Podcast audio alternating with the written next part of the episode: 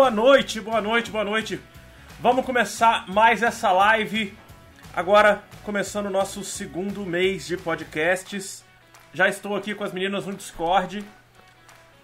Boa noite, Marília. Boa noite, Eduardo. Boa noite, Morelli. Morelli, que é o nosso nosso principal participante dos podcasts aqui. Para quem escuta o podcast em casa depois da gravação aqui ao vivo, já conhece bastante o Morelli com suas participações sempre certeiras, perguntas muito pertinentes, às vezes não tão pertinentes, né, Morelli? Mas muito obrigado por estarem aqui acompanhando. E hoje nós vamos falar sobre Percy Jackson, seja o filme ou o livro. Vamos até fazer uma crítica em relação ao comparativo que é feito geralmente entre o livro e o filme. E como sempre, de lei, toda sexta-feira os meus cachorros estão bastante agitados.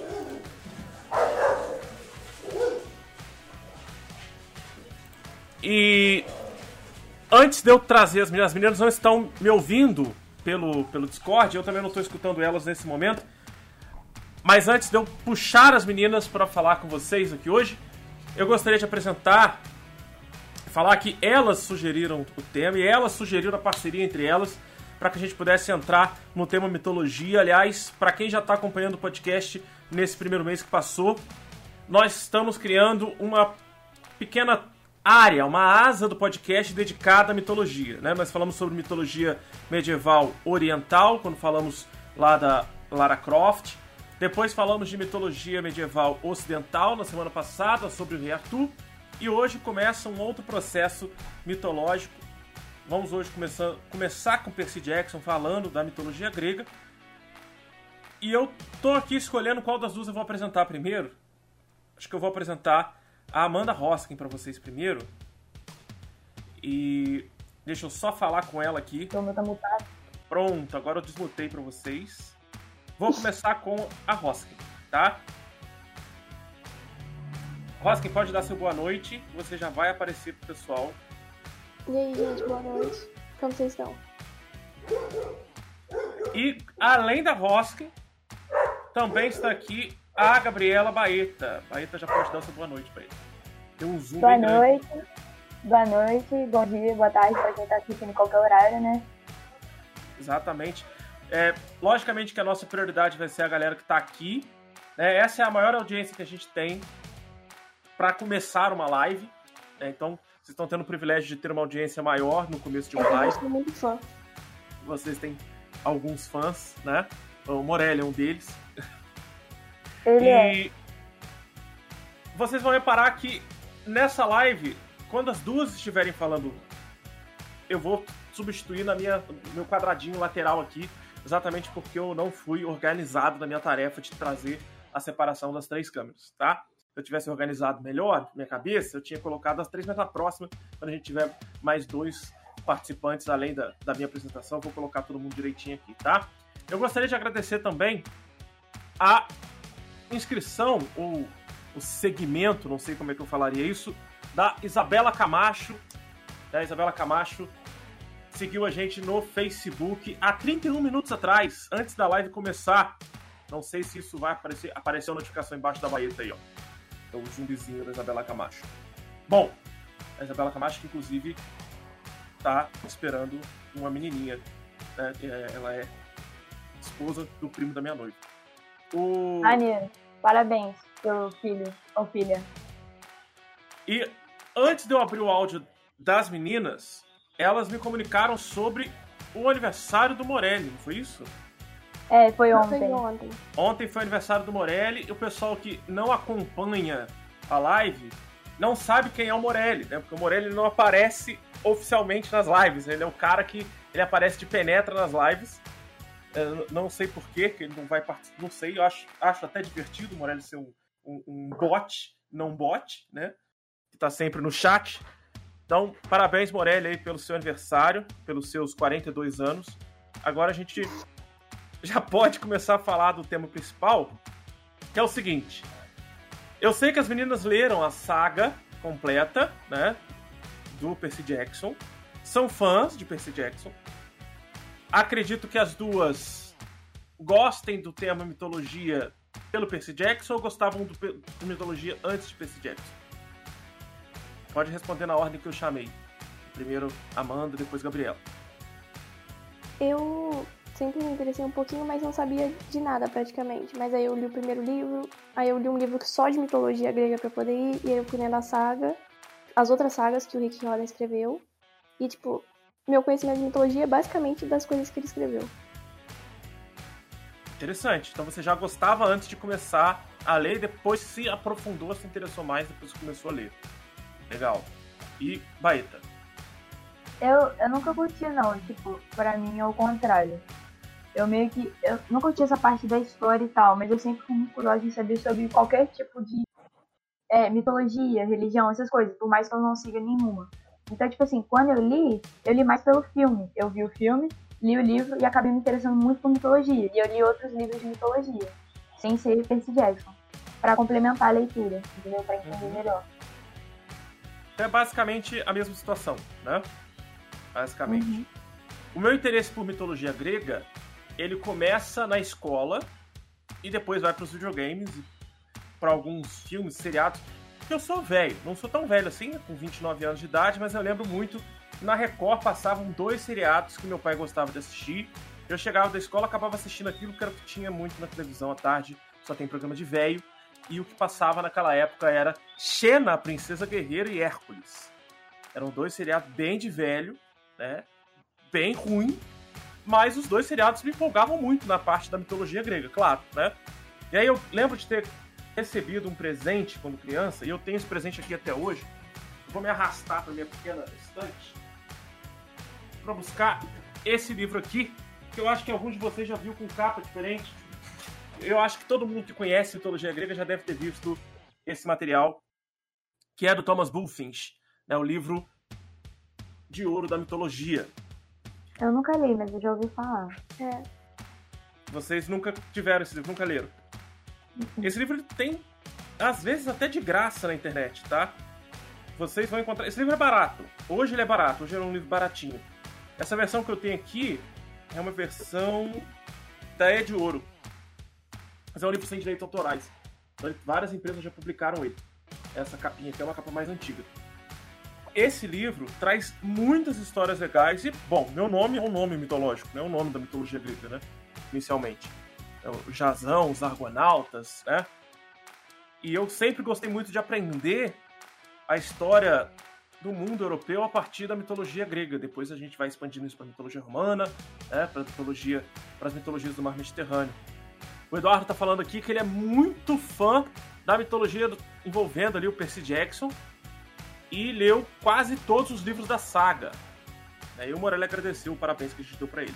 O Nesse livro, o Thomas Bulfinch, Thomas Bulfinch é um, um historiador dedicado a essa mitologia grega. Ele, na verdade, cria um catálogo, ele cria uma, uma enciclopédia do que é a mitologia grega, o que, que tem na mitologia grega. Não é um livro que vai debater ou trazer é, coisas novas. Alguns livros publicados por algumas editoras, como Abril, ou até mesmo A Voz, Zé de Ouro, só busca reforçar as histórias mitológicas que a gente já conhece. E eu acho interessante do Percy Jackson, eu que só vi o filme, tá? Que só vi o filme, mas já ouvi muitas pessoas apaixonadas pela saga. O que eu acho interessante do Percy Jackson é tentar trazer pra atualidade, pra, pro público infanto-juvenil, o Rick, Rick Rodan, né? Como é que é o nome? Riordan. Riordan. Eu, é Riordan? É, tanto faz. Por Rick Riordan, Rick Riordan. Ele é até um cara muito simpático, né? Ele tem uma carinha simpática, é um texano, apesar de tudo texano, né? Ele traz pra gente uma a piada, porque né, os texanos são extremamente Sacanagem. americanos, Sacanagem. são muito americanos, né? e nitidamente você vê que o, até o próprio filme trata o, o, os Estados Unidos como sendo o centro da mitologia grega, né? É, é como se eles mudassem por potência, né? É. Então, os Estados Unidos seria, tipo, o novo grego, a nova Grécia. A, nova Grécia, é. Então, até no filme que quando mostra as pérolas, né, elas estão escondidas em três grandes cidades americanas. É, é, é tudo muito em volta dos Estados Unidos, porque é, tem essa característica da Nova Grécia. O Rick Jordan, Rick Jordan, ele vai construir esse processo de levar o interesse do público infanto-juvenil para uh, uh, a mitologia grega, que funcionou, pelo menos no caso de vocês duas, parece que funcionou muito bem, né? Já puxou quem já estava interessado e foi para dentro. E aqui a gente tem o caso que a Gabriela conversou comigo antes da gente começar, que o filme que levou ela para os livros. Foi o processo contrário. Eu tenho um amigo que essa live também é dedicada a ele, que é o Matheus. O Matheus, ele é apaixonado, fissurado em Percy Jackson. Eu lembro dele ter me empurrado todos os livros, eu rejeitei todos eles, porque eu já era mais velho, já não tinha mais interesse em literatura infantil juvenil. Eu sei que, né, que dá pra gente ter interesse ainda, mas é porque eu já não sou mais o público-alvo daquele material apesar de ser um material interessante para a gente trabalhar a mitologia grega. E aí eu queria começar falando porque a Gabriela propôs o tema, é, a fala dela comigo antes foi propor o tema, tanto que a gente demorou uma semana para poder trazer esse tema, que é falar sobre a mitologia grega e os homens, né, e a sociedade, como que isso se relacionava. Eu escolhi o filme Percy Jackson para a gente só puxar o tema, só puxar o assunto. Acho que todo mundo aqui concorda que o filme Percy Jackson é uma das piores coisas já feitas na cinematografia. Papo joga toda a reputação da saga inteira. Né? É a Pode... morte, entendeu? A morte. Uma, uma das piores coisas que eu já vi na vida. E eu revi o filme hoje à tarde para ter certeza que era tão ruim assim. E realmente é muito ruim, né? É, a Marília disse que ama mitologia grega, leu todos os livros, é fã do Percy mas começou a amar mitologia com Cavaleiros do Zodíaco. Essa aí é Caramba, meu pai assistia. Meu pai assistia. Assistia é. Cavaleiros do Zodíaco. Você acabou de chamar a Marília de velha, assim. Com... Não, eu chamo Bom. de uma pessoa que aprecia a cultura clássica. Vintage. Ah, entendi. Vintage. Saquei. Vintage. É. Cavaleiros do Zodíaco começa é. trazendo pra gente essa, essa mitologia grega. Os japoneses são fissurados, né? Na parte mitológica. A maioria dos animes tem mitologia envolvida, de Naruto, Bleach, né, o próprio Cavaleiro do Zodíaco, tem mitologia não só a grega, mas a mitologia japonesa, né? E. Então todo mundo aqui concorda que o filme é ruim, muito ruim. Vocês, vocês que já leram o livro, pior ainda, né? Porque parece que o material do livro e o material do filme não se conversam até que o Rick Rodan não diz da existência, né? A Amanda tinha falado isso anteriormente, né, Amanda? Que o, próprio autor não reconhece a existência dos filmes. É, ele agora tá trabalhando com a Disney Plus, né, pra fazer a série, porque os filmes realmente, assim, não tem como se comparar com a proposta que ele fez. É, inclusive, é. pra quem quer assistir o filme, o filme está no Disney Plus, né? Os dois filmes, o Mar de Monstros e o o inicialmente o erro foi da Disney, né? Porque diz ele, né, que ele fez o script e tal. E, tipo assim, a, o filme já começa todo errado, porque era pra ser um estilo Harry Potter, que ele começava criança, só que já colocaram um adulto no meio, queriam meter todos os livros, cinco livros, em um ano, sendo que eram cinco anos, seis anos de livro, entendeu? É complicado, porque eles pegaram o script, tipo, rasgaram no meio e fizeram um negócio novo. Os atores são bons, entendeu? a, os efeitos especiais são bons. O problema é que o filme é ruim, entendeu? Não teve. Não ficou bom. Uma tragédia. O filme, o filme só como filme já é ruim. Né? Quando a gente pega para comparar com o material original, é pior ainda. Né? Mas, olha, o Percy Jackson ele é o único filme que se exclui da máxima, da, do, do, da, do problema sério, que é você transferir o conteúdo de uma mídia para outra. Né? você transferir do filme da literatura para o cinema, né? O texto da literatura para o cinema. O Morelli está falando aqui que saiu agora um anime recente na Netflix chamado Sangue de Zeus, que é muito bom. Vou dar uma é muito bom. Nele. É, é bom? bom. É. Beleza. O que acontece é que o Percy Jackson, é, o autor participa então do script que vai para Disney, mas a Disney ela precisava com pressa, né, com muita pressa, atingir o sucesso que estava tendo Harry Potter no cinema e aí foi uma discussão que a gente estava tendo aqui antes da live, que eu não quero que entre nesse momento, pode deixar para um outro momento, para não virar uma polêmica gigante, a relação dos filmes e dos livros. Mas o, o livro, isso vai acontecer com quadrinho, vai acontecer com videogame, vai acontecer com todos, todas as outras mídias, é muito difícil você transferir isso para o cinema. Né? Porque o cinema é uma linguagem rápida. direta, mas ao mesmo tempo tem que ter pontos que tem que ser explicado para o público que não é fã, para o público que não acompanha a, a, mídia original, né? O mesmo erro que a Disney comete com o Percy Jackson, tentando fazer um Harry Potter a toque de caixa, toda velocidade, com efeitos especiais gigantescos, né? O filme, desde a primeira cena, com Poseidon saindo, né? Com 007 saindo da água, até a última cena, a última cena lá com, com o Ned, Ned Stark recebendo né, o raio, os Zeus. Todos são, todas as cenas têm muitos efeitos especiais, assim, bem feitos, né? Que é a Disney, né? Vamos combinar. Mas ela tenta correr ao máximo atrás do prejuízo que foi o Harry Potter, né? Que a, a Universal, a Warner, conseguiu passar na frente dela nas bilheterias do cinema. O interessante aqui é que esse erro é cometido depois ao contrário, né? Quando a gente vê, por exemplo, a Marvel bombando, criando filmes durante 10 anos até chegar nos Vingadores, até o final dos Vingadores. É, tem uma linha do tempo que na sexta-feira passada a gente conversou aqui, que o Morelli que levantou isso, e eu conversei com a Luísa, que é a famosa jornada do herói. É, no filme do Percy Jackson não tem a jornada do herói. Ele já começa mais velho, parece que eles pegaram o personagem e jogaram dentro de uma sala de aula, parece que ele nunca tinha visto aquela professora, né, a professora que depois se torna uma arpia, uma fúria, ele parece que foi jogado ali aquele padrasto do, do nada. Ele parecia que nas cenas né, parecia que ele não conhecia direito o padrasto. E a gente e depois é mostrado que o padrasto está ali desde o início. Então, assim, é tudo meio esquisita a montagem do roteiro que a Disney fez para poder correr o máximo possível para conseguir essa bilheteria, né? E eles é. não quiseram pegar a bilheteria infantil, como a, a, a Baeta falou. A, a, o filme teria que ser a saga como foi do Harry Potter, né? Desde criancinha e as pessoas iam crescendo junto com o Harry Potter, como aconteceu comigo. Né? Eu fui crescendo junto com o Harry Potter. A gente, eu assisti todos os filmes, fui crescendo junto com ele. Todo mundo apaixonado pela Hermione, os meninos apaixonados pela Hermione, as meninas apaixonadas pelo Harry Potter. E o Rony ficava para quem não tinha muita escolha.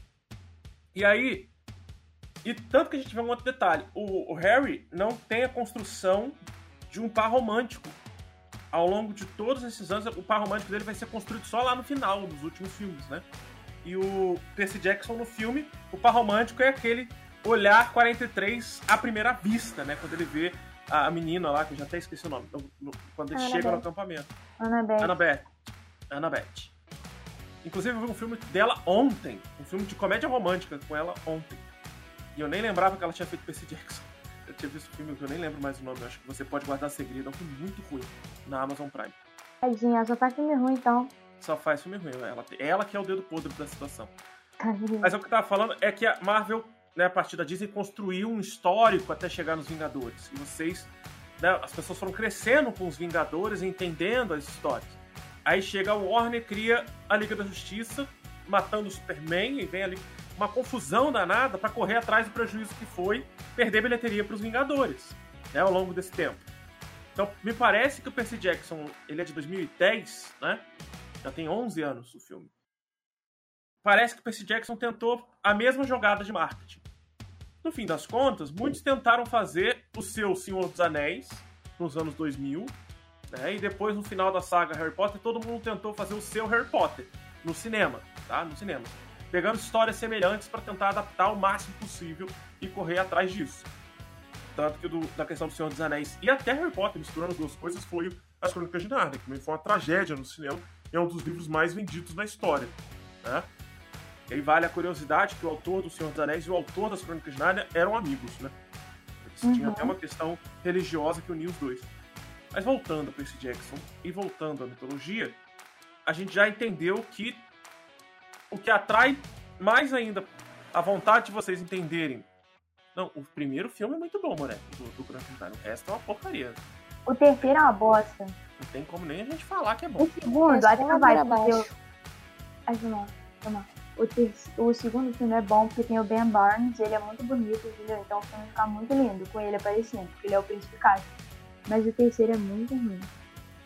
Eu nem lembro do terceiro, pra vocês terem uma ideia. Eu assisti, mas não faço, questão, faço questão é um, de tem o primo do, dos irmãos, então, são quatro irmãos. Aí é um uhum. tem o primo. É aquele cara que tem uma sobrancelha engraçada no meio do ano.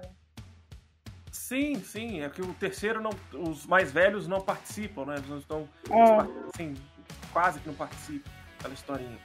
O. Então fica claro pra gente que Percy Jackson é um marco pro cinema como sendo ruim, mas é um marco para que as pessoas possam buscar o livro e para que o público infanto-juvenil se interesse por mitologia grega. Ou busque mais aprofundamentos na mitologia grega. Aí vai a pergunta, e agora vai de trás para frente, já que a Baeta está aqui aparecendo. Primeiro a Baeta, depois a Rosca. A minha pergunta é a seguinte: qual é o seu personagem mitológico preferido? Da Grécia. Um, eu acho que eu vou dizer o mesmo que a Rossi, porque a gente tem, tipo, meio que uma quedinha por esse personagem, uma quedinha, assim, de leve, por esse personagem, mas é o. É, é um, um dos deuses do Olimpo, aí é o Apolo. Mas a, a gente também gosta, por exemplo, de outros personagens também, né? Mas o Apolo é. Acho que é o principal, assim. Rossi? Essa parada do Apolo tem uma piada que a gente faz muito, porque eu e a Beta somos pessoas que têm um ego, assim, bem baixo. Não, a gente não se acha nem um pouquinho. E Apolo é um deus que, tem, que é conhecido por se achar muito. Então a gente fala que a gente tem síndrome de Apolo um pouco. E ele é o deus perfeito do sol, da música. Ele é o deus de tudo que é bom. E ele tem aquele charme, né? Ele, o interessante é que ele, tipo assim, é mencionado em Percy Jackson algumas vezes, uhum. como, tipo assim, um deus bonito, loiro, forte, com a carruagem do sol, sabe? Só que ele é mencionado poucas vezes. Ele é mencionado em um outro livro poucas vezes também, numa outra saga. E aí, ele é tão carismático, o personagem fica tão carismático no meio que o Rick, né, ele fez uma saga só para ele, que se chama Aprovações de Apolo, que é a mais nova, que o último filme, o último livro lançou ano passado de tão carismático é o personagem, assim. Por mais que seja egocêntrico, ele é um personagem, assim, carismático. Uhum. O... Deixa eu botar a participação do chat para todo mundo ver, até o pessoal que vai ver gravado.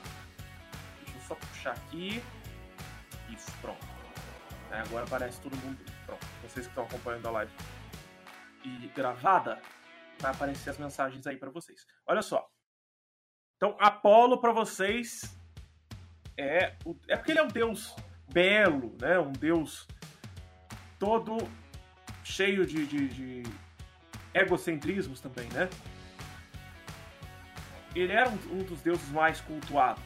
A gente sabe que os sacerdotes de Apolo, o templo de Apolo, sempre foi muito importante para a mitologia grega, né? Até mais importante do que Poseidon em alguns lugares. Uma, o meu personagem preferido nessa confusão toda que é a mitologia grega é Aquiles. Né? A gente sabe que ele é um personagem mitológico no quesito a mitologia envolve o nome Aquiles, né? Que o personagem muito provavelmente existiu. Né? A pessoa realmente pode ter existido durante o período da Guerra de Troia. Mas a mitologia por trás de Aquiles envolve inclusive Poseidon, né? E a história mitológica que mais me toca é exatamente a Guerra de Troia, a, todo o envolvimento da Guerra de Troia. Existe um filme sobre a Guerra de Troia, muito antigo, que mostra toda a parte mitológica. A BBC tentou criar uma série para para passar na televisão britânica e depois a Netflix transmitiu, também passando toda essa parte mitológica, só que infelizmente a série ficou polêmica porque eles trouxeram um Aquiles negro, né? E um Zeus negro. Então isso ficou meio confuso e bastante polêmico para a época que saiu a série. É, hoje em dia as pessoas ainda questionam isso. E eu queria saber de vocês agora qual é a história mitológica que vocês mais gostam, agora sim pela Roski primeiro. Eu gosto muito da história da Caixa de Pandora, né? Que é como que veio as pragas, o desespero e todas essas coisas pro mundo, porque relaciona muito com a parte do Jardim de Éden como a culpa do pecado e dessas coisas ruins sempre recai na mulher. Exatamente. Já começa ali dentro da história grega, né? A, a culpa do caos, da confusão, das doenças é da mulher, né? É da Pandora por causa da sua curiosidade, né? Por causa da sua não obediência, né? É claro que a gente sabe que eu já tinha conversado isso anteriormente. A gente sabe que as histórias mitológicas elas se misturam ela se adapta ao longo dos séculos para reafirmar é, questões sociais. Uma delas é essa história de Pandora, que depois vai ser readaptada, né, ser reconstruída em outros mitos, como é o caso de Adão e Eva no Jardim do Éden. Vai. Ah, eu curto na parte assim, no início a humanidade era como se fosse tipo, um inseto, né? Era, era indiferente, ela só existia. E aí, acho que foi Prometeu, Prometeu, ele roubou a, o fogo, né? O conhecimento, a utilidade do fogo e deu para os homens, assim como o conhecimento e a sabedoria, essas coisas. E foi o que, tipo assim, mudou e transformou, transformou a humanidade como é hoje. Eu acho isso interessante, porque na visão deles a gente só era um nada, só que prometeu falar, não, vou ajudar vocês. Aí, aí deu a atuação. Acho essa parte engraçada. Eu gosto.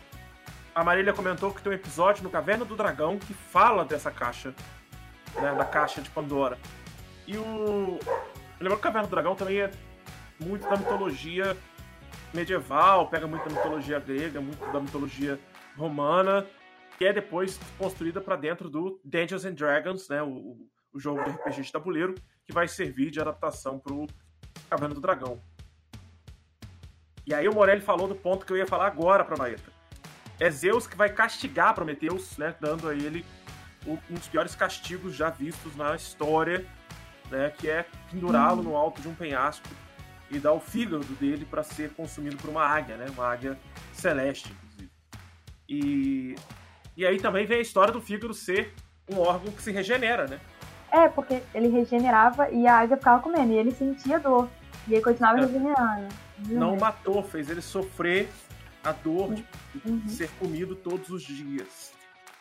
Mas assim, além da história da, de Troia, a história mais bonita, para mim, a história mais bonita é de Eros e Psique, né? O Cupido. Já ouviram a história de Eros e Psique? Conhece essa história de Eros e Psique? É o filho de Afrodite que se apaixona, né? Que depois vai se tornar o anjo do amor, né? O, que para os romanos era o Cupido, né? Para os gregos é Eros.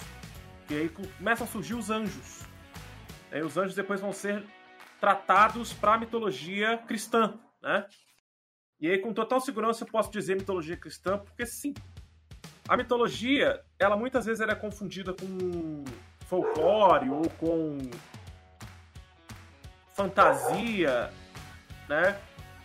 Mas a mitologia, ela tem um ponto diferente do folclore, diferente é, de uma de um conto, de uma fantasia, a mitologia grega, a mitologia romana, a mitologia egípcia, a mitologia fenícia, a mitologia cristã, a mitologia islâmica, elas servem histórias que eram formadas através de histórias orais, né? Histórias, histórias sacerdotais, que eram contadas de pai para filho, de comunidade para comunidade, até que começou a surgir a escrita. Por isso que eu falei que a Guerra de Troia, para mim, é a mais legal de todas, porque é a primeira que vai ser escrita, né? Com Homero já com o surgimento da escrita na Grécia. Uhum. A história de Ícaro também é muito bacana, a Marília voltou a lembrar aqui, é uma história bem legal. Mas todas essas histórias têm uma moral da história, tem um ponto, tem um fundo que não é de fatos, verdades, mas é um fundo que quer provar pra gente um ponto, quer mostrar pra gente o que pode ser feito, o que não pode ser feito, o que é positivo, o que é negativo para uma sociedade funcionar, né? Então, volta ao que a Hoskin levantou lá atrás. O mito de Perséfone e o mito de Adão e Eva no, no paraíso, né, no, no Jardim do Éden, é para provar que a mulher, a partir da sua curiosidade e desobediência, é a culpada de todos os pecados da humanidade, de tudo aquilo que tem de ruim na humanidade, que a mulher, por isso, deve ser é, é, subjugada ao homem, deve ser inferior ao homem, né? E esse deus ou esses deuses que comandam geralmente são de figura masculina, né? Então isso tudo é uma construção. É o final de He-Man. É. É por isso uma construção interessante se pensar. Gente, vou pedir desculpa novamente, como eu peço toda sexta-feira. É que meus cachorros eles têm é, um pacto com o demônio. Toda sexta eles têm que latir, tá? Pra caralho. Então, desculpa novamente. O, essa estrutura da mitologia é para ensinar a sociedade, para mostrar para a sociedade exemplos práticos das consequências que podem sofrer se eles desobedecerem certas ordens, se eles cumprirem, é, se eles cumprirem certos mandamentos ou se eles cumprirem certos é, é, capricho dos deuses, eles podem se dar bem ou mal, né? Isso tudo é estruturado em todas as mitologias. Por quê? Vocês sabem por que a mitologia é fundamental para uma sociedade funcionar? Manter a ordem através Pode falar de novo. Eu não vi. Manter a ordem através do medo. A mitologia cristã usa o inferno. A mitologia grega usa os campos de punições no mundo inferior. E por assim vai. É, mas vai. tem que manter a ordem. Tipo, de um jeito ou de outro, entendeu? E é muito, é muito mais uh, uhum. intenso o medo psicológico religioso do que o medo físico, porque muitas pessoas encaram o medo físico, né, a tortura e tal, mas quando é algo mental, pós a morte, esse tipo de coisa, aí não tem como você, porque você não sabe se é verdade ou não, entendeu? Se é alguma coisa, entendeu? Então pesa na sua mente. Tanto que religião é uma coisa que continua viva até hoje. Uhum. Então, é para manter ordem. Olha, vou lembrar vocês que isso não é uma crítica às religiões, não é uma crítica, pelo menos da minha parte, não é uma crítica às religiões, nem uma crítica ao cristianismo pontualmente, tá? Mas é só uma análise que a gente tem que fazer de forma clara que tudo isso, né, dentro de, do que eu chamei de mitologia cristã, tá claro ali dentro do texto bíblico, né? São construções feitas de forma oral, de comunidade para comunidade, de pessoa para pessoa, que vão ser selecionadas, vamos lembrar no caso da Bíblia, né, vão ser selecionadas lá no século IV por homens extremamente poderosos, para a construção do livro, né, da construção do, do Antigo e do depois, posteriormente, do Novo Testamento, para mostrar que a humanidade deve ter medo, ter, o famoso temor a Deus, né?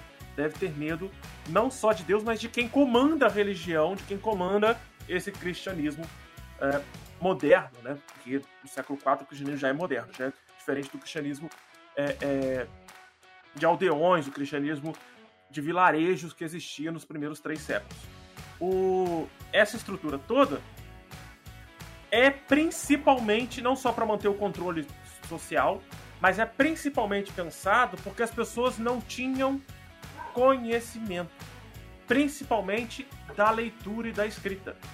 Então, como as pessoas não sabiam ler nem escrever, você precisava usar metáforas. Você precisava usar personagens fantasiosos para atrair atenção, né? para poder atrair a curiosidade, para poder ilustrar situações. A educação vem debatendo isso dos anos 70 para cá, tá? Algumas pessoas são fundamentais quando eu falo de educação, tem alguns professores que acompanham o podcast, e eu não preciso lembrar os professores, os educadores, de quatro nomes, né, quatro nomes da educação, que são pilares da educação e que são discutidos diariamente na educação. Que são Jean Piaget, Vallon, Vygotsky e Maria Montessori. Esses quatro, reparem só tem uma mulher, esses quatro são fundamentais hoje para a gente pensar a educação. Muito, para pensar o conhecimento é, saindo do próprio estudante, o estudante em busca do conhecimento, mas o principal ponto é a educação não sendo mais aquela pautada na voz do central do professor, e sim uma voz ativa do próprio estudante, mas o professor tem que ser responsável por despertar essa curiosidade. O professor tem que ser responsável por criar mecanismos de curiosidade. É por isso que tem muita gente que vai estudar, eu sou um desses, que eu faço pós-graduação em games e gamificação aplicada para educação, que tenta usar outras ferramentas fora do livro didático e do blá blá blá de sala de aula, é o caso desse podcast, por exemplo, para atrair a atenção dos alunos para o conteúdo, para que vocês, alunos, tenham mais interesse. E aí, quando surge um Percy Jackson para falar de mitologia grega, é fundamental que ele surja, mesmo que o filme seja ruim, surge para que possa surgir o interesse também em leitura, que foi o caso das meninas, e também surge o interesse pela mitologia. E aí, a partir da mitologia, vocês acabam adquirindo não só um conhecimento gigante sobre a estrutura da sociedade grega, mas também sobre a cultura europeia, né? Que até o próprio nome Europa é da mitologia grega, né? Então, era só esse parênteses gigante que eu precisava fazer para explicar o que é mitologia e como ela é fundamental até hoje, nos dias atuais. Pensa quantas pessoas é, ainda hoje no nosso país são analfabetas ou não têm acesso a inúmeras formas de cultura ou inúmeras formas de visão de mundo e se apegam aos seus preceitos, conceitos religiosos e a textos religiosos para conseguir compreender como é conviver em sociedade. Né, e os textos religiosos da atualidade, seja é, é, das três principais religiões, né, cristã, islâmica ou judaica, os antigos, que mesmo que não tivessem textos, né, traziam pra gente conceitos importantíssimos para entender a dinâmica da sociedade. Europa vem da mitologia grega, Morelli. Europa era uma princesa de Creta, a primeira cidade, a primeira estrutura imperial da Grécia. Foi na ilha de Creta. Ela era uma princesa que se apaixona por um touro branco. Esse touro branco era Zeus, que saiu de dentro do mar. Ela subiu nesse touro branco e foi levada para dentro do continente. É, por isso chama continente europeu, né, porque ela foi carregada pelo touro branco em direção ao continente para fora da ilha. E aí eles deram o nome do continente em homenagem a essa história da princesa de Creta que foi raptada pelos por Zeus. Lembrando que os deuses são muito safados e isso é demonstrado Muito. Jackson, né? Muito. Nossa, demais. Muito. E aí eu já falei pra caramba, eu queria que vocês falassem um pouco mais sobre mitologia grega, o que vocês entendem sobre o assunto. E podem fazer a relação que vocês tiverem para fazer sobre Percy Jackson, até o tema polêmico de falar mal de Harry Potter.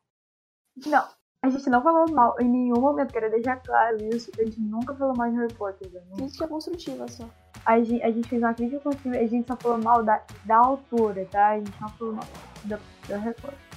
É, a autora vacila, realmente. A autora Muito. vacila bastante.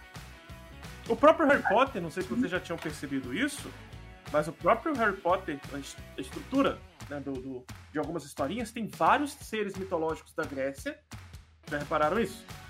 E a Hoskin foi embora. Deve ter caído. A Hoskin caiu. Mas daqui a pouco ela aparece aqui de novo. A própria estrutura, a estrutura do Harry Potter traz alguns monstros, alguns seres mitológicos. É, o Morelli perguntou se a Europa é a mãe do Minotauro. Não. Não, são histórias Não é. diferentes. São histórias diferentes sobre o mesmo povo. Né? Também o povo de Creta. É. A, a, a autora, né, a J.K. Rowling, ela traz para dentro do Harry Potter alguns seres mitológicos. O Basilisco, né, é um deles. O, aí a Hoskin retornou para nós. Não, o Basilisco, é, o Hipogrifo, vários seres mitológicos aparecem em Harry Potter, mitológicos da mitologia grega. Alguns nomes da mitologia grega aparecem. É assim, o touro branco é O porque touro Zeus branco era Zeus. Era tipo, Zeus, Zeus, qualquer deus pode se transformar em absolutamente qualquer coisa. Aí ele apare- apareceu como um touro branco. Só que, tipo assim, ele era mó safado. Aí ele roubou essa princesa, tá ligado? A Europa. É isso. Mas ele apareceu como um touro, touro. O Minotauro é, tipo, meio. Ele meio que pensa como um homem, metade animal. é que você, você deu uma travada e você voltou falando do Minotauro. Mas o mito do Minotauro é a história de um cara, né, do, do rei de Creta, que se viu ameaçado pelos povos. Agora quase que voltou. O rei de Creta se viu ameaçado, o rei de Creta. Creta tinha como símbolo o touro, exatamente por causa dessa história da princesa que foi raptada pelo touro branco. Então, um dos símbolos do Império Cretense era o touro. O que eles vão ter de problema ali é que, ao longo da história de Creta, eles vão perdendo força para os povos indo-europeus que vão assumindo a península balcânica, que é onde hoje fica a Grécia. Tá? E com essa estrutura de perder poder econômico, perder poder de território, Aí, a, Ma- a Marília aqui estava lembrando que temos a história sobre a sexualidade abordada na mitologia com Safo. Pode chegar nesse ponto. Lembrando que vão ser vários episódios sobre mitologia e a gente vai voltar em mitologia grega em outro momento. É porque, como tem uma hora e meia de estrutura de programa, a gente vai falar sobre tudo hoje. É claro que a mitologia grega é imensa. E aí o que acontece? O Minotauro, na verdade, é, uma, é um pensamento né, para a época para mostrar o poder do povo grego, né, o povo helênico que estava chegando na região da Península Balcânica, em tomar o poder o poder deles para tomar o poder de Creta e assumir todo o mar Egeu e o comércio do mar Mediterrâneo. Para essa estrutura ser montada, foi criada o mito né, do Minotauro, onde é Teseu, não é? É. onde Teseu deixa seu pai Egeu desesperado, né? Tanto que ele combina a questão da, da, da, da, vela do navio que ele ia usar, se ele ganhasse, né, se ele vencesse o Minotauro, ele vai, derrota o Minotauro e volta, só que ele volta com a vela com a cor errada, e o pai se joga do penhasco e morre no mar, que até então não tinha nome, e aí recebe o nome de Mar Egeu, em homenagem ao pai de Teseu que derrotou o Minotauro. A derrota do Minotauro nada mais é que derrubar o grande monstro que dominava o comércio do mar Egeu, do mar Mediterrâneo, que era o povo de Creta. Né? É... E aí eu tinha feito uma pergunta que eu me cortei, depois acabei me perdendo. Mas a questão é sobre mitologia grega. Eu quero que vocês falem um pouco mais sobre ela e sobre essa estrutura. Porque eu tinha falado que o Harry Potter tem alguns personagens, alguns nomes da mitologia grega dentro da sua estrutura, né, que são alguns, alguns seres mitológicos, e o próprio nome Hermione, Hermione é o nome da filha do Agamenon, que ele mata para poder ir para a guerra, né, para poder ir para a guerra de Troia. Então, esses, até esses nomes a J.K. Rowling copiou da mitologia grega, que ela tem muita afinidade com essa mitologia. Eu sei que vocês não gostam dela, ela realmente dá umas vaciladas, mas a gente tem que reconhecer que Percy Jackson só passou a ser visto no mundo inteiro depois do filme, e o filme só existiu por causa dos filmes do Harry Potter. Né? É toda uma, uma cadeia. E o mundo é feito de cópia é. e criação, né? Pode falar. É pra falar. Tá, parte da mitologia, né? Uhum. Tipo assim, o que eu acho maneiro é a relação Primeiro, a relação que o deus, os deuses é um Olimpo, né? Uhum. Tipo assim, os deuses do Olimpo. É como se fosse uma. Não uma república, no caso, mas algo que seria igual entre os 12 maiores deuses. Só que, no caso, você vê em várias histórias, mitologias, etc., você vê que, no caso, não é o poder não é igual, porque todos temiam ao deus que seria o principal, que é o Zeus. E outra coisa que, tipo assim, eu acho maneiro também é a relação entre humanos, né, entre a humanidade e os deuses, porque enquanto em outros tipos de mitologia a relação não é tão direta com os deuses gregos, você vê diretamente a relação amorosa entre muitos humanos e deuses gregos, e você vê a criação de heróis, que é como se fosse, ah, tem partes de deuses dentro da gente, dentro da humanidade. Então, essa relação eu acho maneiro, porque é como se os deuses estivessem dentro da própria humanidade também, né? Não alguma coisa, ah, um ser que é exterior, que comanda a gente. Não, eles não comandam a gente. Eles botam o dedo aqui e influencia, mas não chega a ser algo igual o Deus da religião cristã, né? Que ele é. Como é que ele fala? Ele vê tudo, né? Onipotente. Onipresente, onipotente. Isso, onipresente. Isso, ele não, eles não são esse tipo de deuses. Entendo. Beleza. Mas essa estrutura também faz sentido com a mitologia de criação. Cada povo tem sua mitologia de criação, até os povos indígenas da América, né? E a gente tem que lembrar que o mito de criação dos gregos passa muito pela estrutura. Opa, a gente tá tendo uma instabilidade na internet aqui. Peraí. Ah, o mito de criação dos gregos passa muito pela estrutura dos Zeus derrotando os titãs, matando o próprio pai, né? Uhum. Salvando os irmãos. Né? E aí a gente tem uma. Olha que interessante. Um trio de deuses fundamentais para a criação do mundo, né? Um representando o submundo, outro representando os mares, outro representando o mundo como um todo. Né? A criação do, do universo passa pelos seus antepassados, que são os titãs, né? E Zeus é o principal, porque é ele que vai salvar todos, é ele que vai é. construir tudo. Então por isso Zeus está no centro desse panteão. E vamos lembrar que a maioria dos deuses são filhos de Zeus, né? A maioria deles são filhos de Zeus. E aí quando você é. fala da mitologia cristã, a gente tem que lembrar que muitos desses deuses depois, porque os romanos são uma certa adaptação cultural dos gregos, né? A gente tem que lembrar que depois do fim do Império Romano, o princípio do cristianismo mais acelerado dentro da área é, europeia, a gente vai ver que esses deuses vão se transformar em santos, que são cultuados na Igreja Católica até hoje. Né?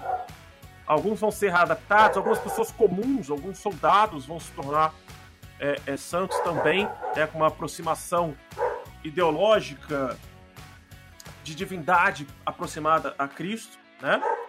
que tem esse papel de Zeus num princípio da Igreja Católica, né? Que é, o Deus maior, mas que tem um monte de deusinho pequenininho em volta dele, né? Que são esses santos.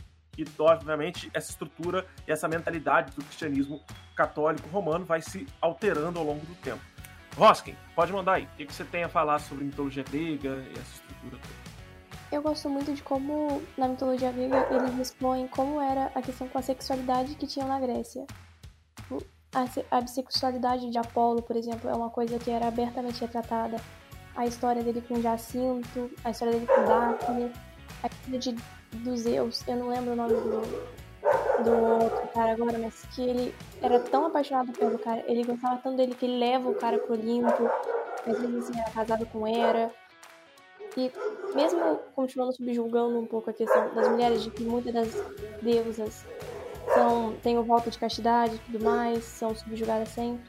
Mas eu gosto que tem, tipo, essa abertura e reflete como as coisas mudam através do tempo e como os conceitos e a religião têm influência no como as pessoas enxergam as coisas. Sexualidade, gênero e tudo mais. Peraí, tô mutado. Pronto, agora voltei meu áudio aqui. Olha só. Então, a estrutura da, da mitologia grega, ela já trabalhava com a questão da sexualidade. Né? Já trabalhava com a questão de gênero. E por isso isso não era tabu para a população grega, para a sociedade grega. Né? Isso não era considerado algo é, é, anormal ou algo né, como a gente vê hoje na nossa sociedade, considerar as questões de gênero algo abominável, né? Ou algo anormal fora da normalidade da sociedade ocidental. É a sociedade ocidental que é estruturada sem muito se preocupar com essas questões, até porque isso não era um problema, né? Porque isso era já trabalhado, falado, pensado e vivido na humanidade. É, o carro da empadinha tá passando nesse momento. Essa hora da noite, cara, o que, que o carro da empadinha tá fazendo aí, cara? Então, é a hora que ele passa. Ele sempre passa sexta-feira, 7h50, 7h55. Estamos só com o áudio da Baeta. A Baeta ela caiu pra mim aqui no vídeo. O... o que eu ia levantar aqui é o que foi levantado pela Marília. Né? A questão de Safo alguns nomes, por exemplo, a ilha de Lesbos, né? Era uma ilha de mulheres, né? a ilha de Lesbos. Aí vai surgir a palavra lésbica. Né? Algumas palavras já são gregas dessas, dessas histórias, né? Dessas histórias gregas. E a questão aqui, ó, vou até jogar pra gente puxar esse tema, já que foi falado, que é a questão, né, já que eu puxei Lesbos, já que foi lembrada a questão de Safo, o poema, né, a poesia, a, o teatro, a filosofia, a matemática na Grécia, né, o desenvolvimento científico, ele sempre caminhou junto com o desenvolvimento religioso. Sempre foi muito junto. Né? Muitos eram ligados a algumas igrejas, muitos eram, igrejas, né? muitos eram ligados a alguns templos, né? E isso não é diferente para os filósofos. Alguns saem dessa estrutura religiosa para pensar a sociedade. Afinal de contas, a mitologia ela é um pensamento sobre a sociedade. Estou vendo aqui, tá. É, a questão de Safo, e aí sim, né? Foi uma poetisa da ilha de Lesbos. Ela é de uma época ali do século 7 a.C., né? vai morrer no século 6. E o seu principal trabalho obviamente não tem como não ser diferente, é o hino a Afrodite, né? a deusa não só do amor, a gente trata a Afrodite como a deusa do sexo, né? a deusa do amor. No filme, inclusive, eu acho super sexista o que é tratado no filme, em que tem várias meninas treinando, que são filhas de vários deuses, elas treinam bastante. A única que usa roupa diferente, tem olho azul, é a, o par romântico Percy Jackson, né? Que novamente eu já esqueci o nome dela. Annabeth. Annabeth. Annabeth. Só que as filhas de Afrodite estão fazendo o quê? Estão de biquíni na beira da praia. Elas pois são é. inúteis. É. Né? Para cenas do filme, elas são inúteis. Se tivesse um combate ali, elas não estão treinando, elas estão ali na beira da praia seduzindo um fauno, que é um dos seres mitológicos mais safadinhos que tem. né?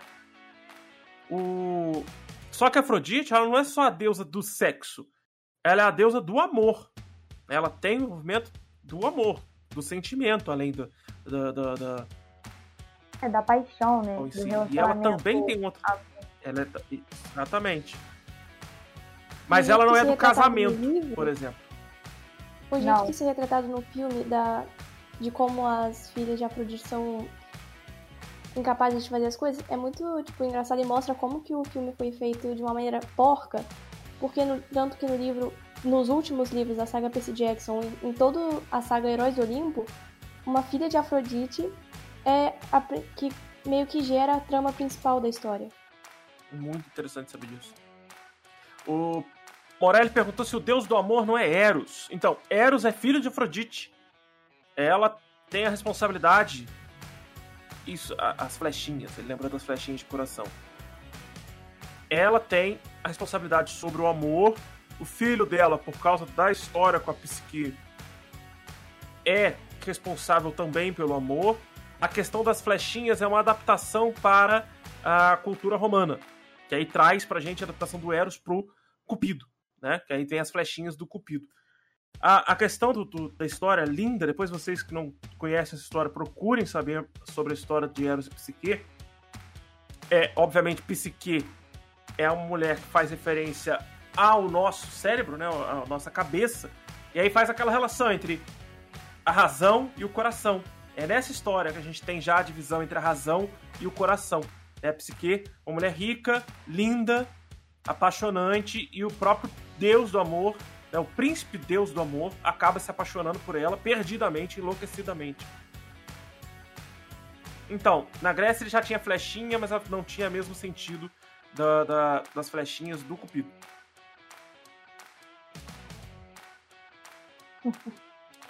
É, vocês estão vendo aí? Ah, a Baeta voltou no vídeo. É, ele até zoou o tio Apolo com a flecha da repugnância, mas aí num, num, num contexto geral a gente mistura muito. Quando a gente vai falar das duas mitologias, a gente mistura muito e a gente tem que tomar um certo cuidado, porque as duas mitologias, apesar dos nomes serem diferentes, a gente acha que é só o nome que é diferente de um, de um deus para o outro, né, da Grécia para Roma. Mas as funções, os rituais também são diferentes, tá? É, é muito assimilado uma cultura da outra. É como se você, pô, Afrodite. Aí na, na, no romano você tem Vênus. Entendeu? isso. Assim, basicamente é a mesma personagem, mas a- o que elas representam é diferente. Os filhos ficam diferentes, entendeu? Então é a mesma coisa com o Eros, que vira o Cupido. Isso, isso, isso. As A estruturas são personalidade é muito bem semelhante. diferente. isso, as personalidades, como eles são enxergados pela sociedade e até mesmo o ritual para cada um desses deuses é diferente. É, é, é mais ou menos, muito mais ou menos, o que a gente tem com as religiões de matriz africana no Brasil. Né? O famoso sincretismo religioso. É mais ou menos isso. Tá? É um sincretismo religioso que o, que os romanos fizeram com os gregos. Claro que os romanos têm muita descendência grega. Eles têm muito do que foi construído na Grécia. Muito.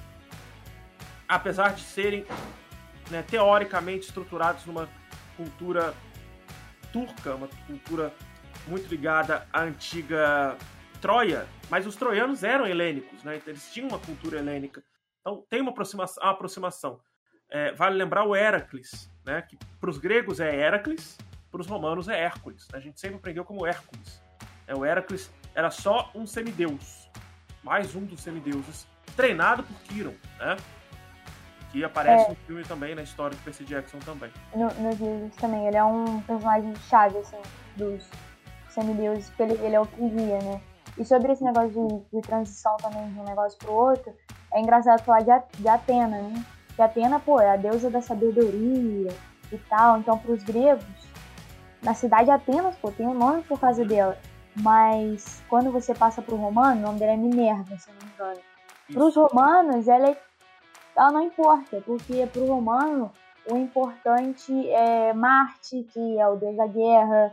Tem até uma deusa que é diferente, que é uma outra deusa da guerra também, é mulher.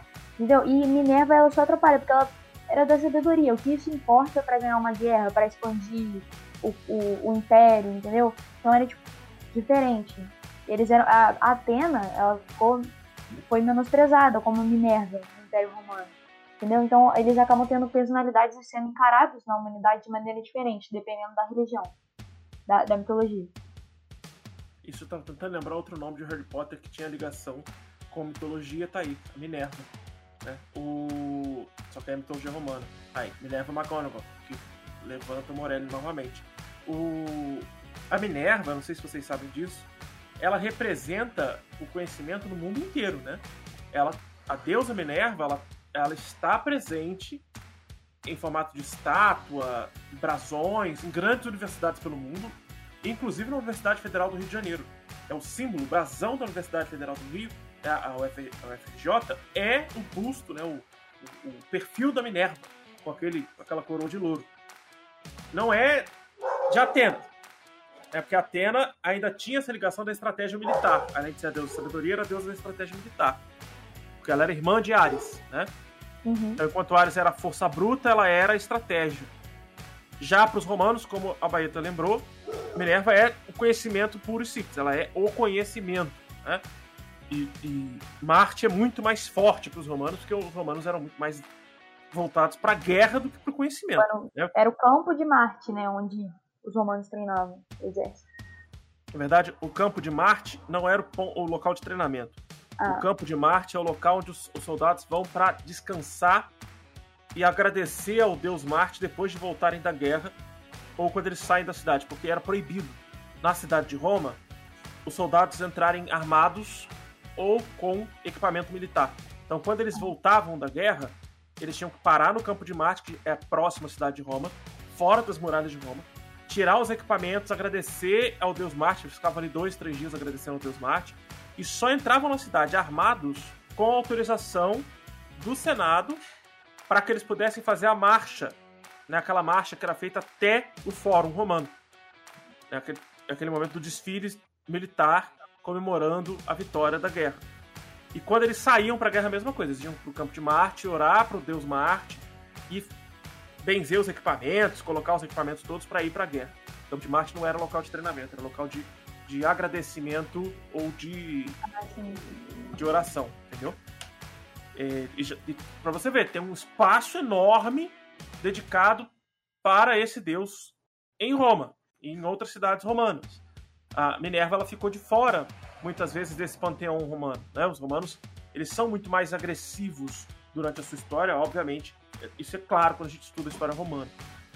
A... Essa diferença de panteão, muita gente acaba confundindo, como eu havia falado, e essa confusão pode acabar gerando outros problemas. Por exemplo, é, Poseidon, ou Poseidon, é grego, certo? É. Quem é o deus romano dos mares? Netuno. Netuno. Netuno. Netuno ele é único e exclusivamente dos mares, certo? O Poseidon também. Ele é dos mares, mas ele é o deus também dos terremotos e dos cavalos. Tanto que tem a história do cavalo de Troia que derruba, é que eles conseguem atravessar a muralha, porque naquele momento teve um terremoto. E o cavalo representa o deus Poseidon quebrando a muralha, toda a questão mitológica. O... Para os romanos, eles já entendiam que o terremoto não tinha ligação com o mar. Vocês conseguem entender? Uhum. Eles já começam a entender que o terremoto tem ligação com a Terra, tem ligação com a estrutura da Terra. E aí eles desligam o Netuno dessa ligação com o terremoto e passam a ligação do terremoto para o deus Vulcano, que faz muito mais sentido para a gente hoje, né? Para eles não tinha esse sentido, para os gregos não tinha esse sentido, mas para os romanos já começa a fazer sentido transferir essa responsabilidade do cargo para outro deus, né? Então a gente vai ter até essa mudança do conhecimento, das tecnologias. O homem, o ser humano, ele vai observando melhor o meio ambiente, o meio que vive, e vai se readaptando, reestruturando até mesmo nas mitologias. Meninas, vocês têm mais um monte de coisa para falar de mitologia que eu sei. Eu sei que vocês têm. Eu vou dar mais uns 30 minutinhos pra gente falar mais um pouco sobre mitologia, mas eu vou deixar vocês falarem mais do que eu agora, porque eu já falei pra caramba. E aí a gente estrutura um próximo tema daqui a um mês, no dia 2 de maio, ou não, porque eu não sei se 2 de maio é sexta-feira, mas lá por volta de 2 de maio, sexta-feira. Tá? Oi? Temos dados, vocês só falam de. No dia 7 de maio. Tá, 7 de maio. Tá? A gente volta pra falar mais de mitologia grega. Porque no dia 16 de abril, a gente volta pra falar de Egito. Entendeu? Então a gente faz assim, ó. Daqui a duas semanas a gente volta e fala de Egito. Duas semanas depois disso a gente fala de Grécia. E depois a gente fala de Egito de novo, para que a gente possa ter espaço para falar de tanta coisa. Então, assim, podem falar à vontade, novamente, o que vocês têm para falar sobre mitologia, sem problema algum. E o espaço também está sempre aberto para que vocês possam voltar a falar sobre qualquer outro tema, mesmo que não seja mitologia, tá? Mas agora, nesse momento, preciso que vocês parem, botar mais meia hora para vocês falarem à vontade, sem a minha encheção de saco. Pode falar.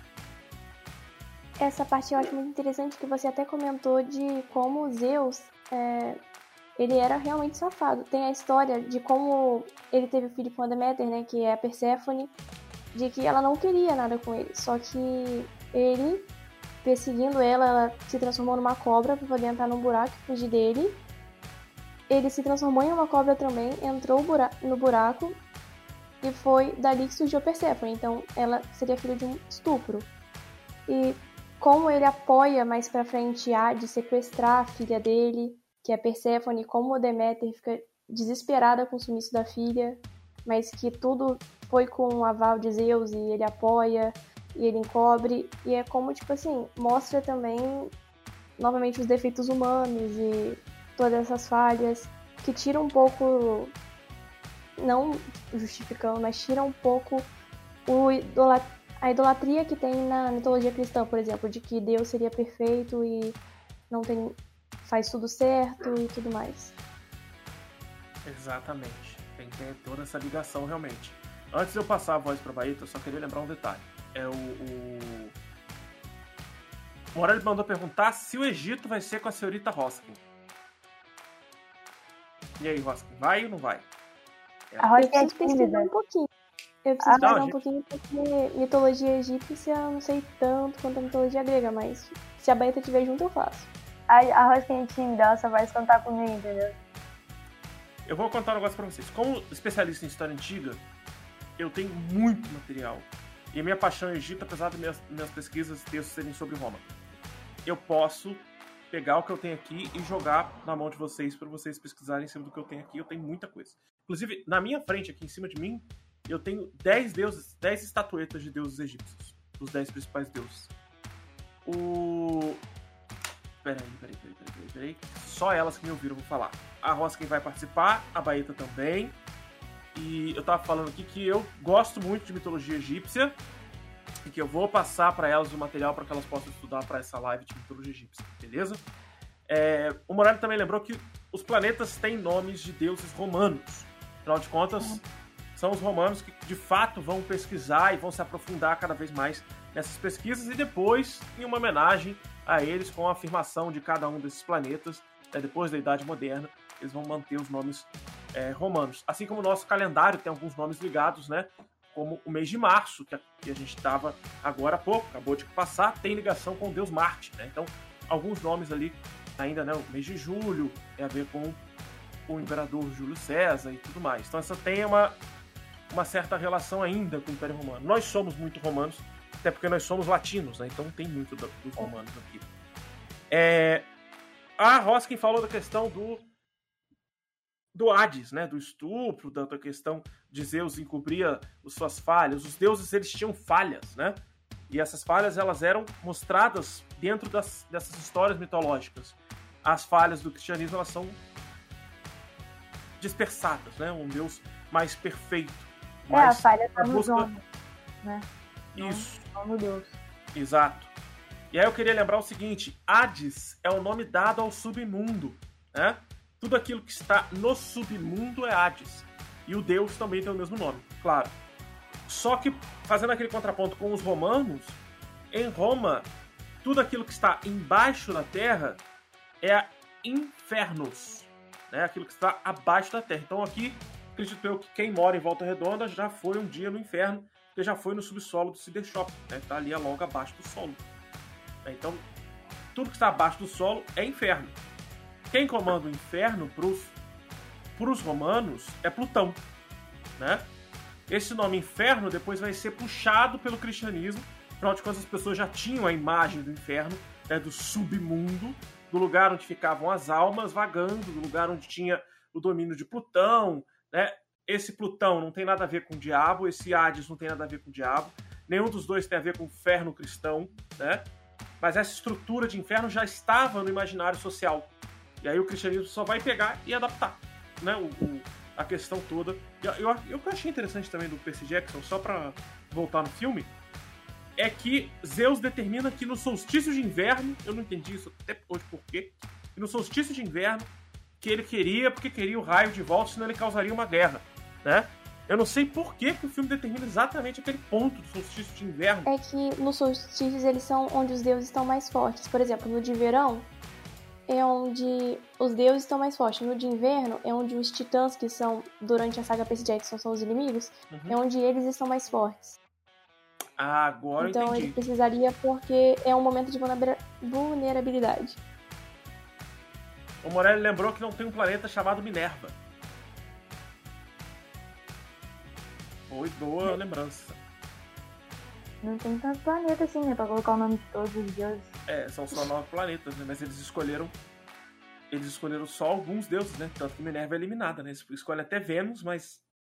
A, a, escolhe até Plutão, né? Mas não escolhe Minerva. Pra gente lembrar que ela é rejeitada por essa mitologia romana. O.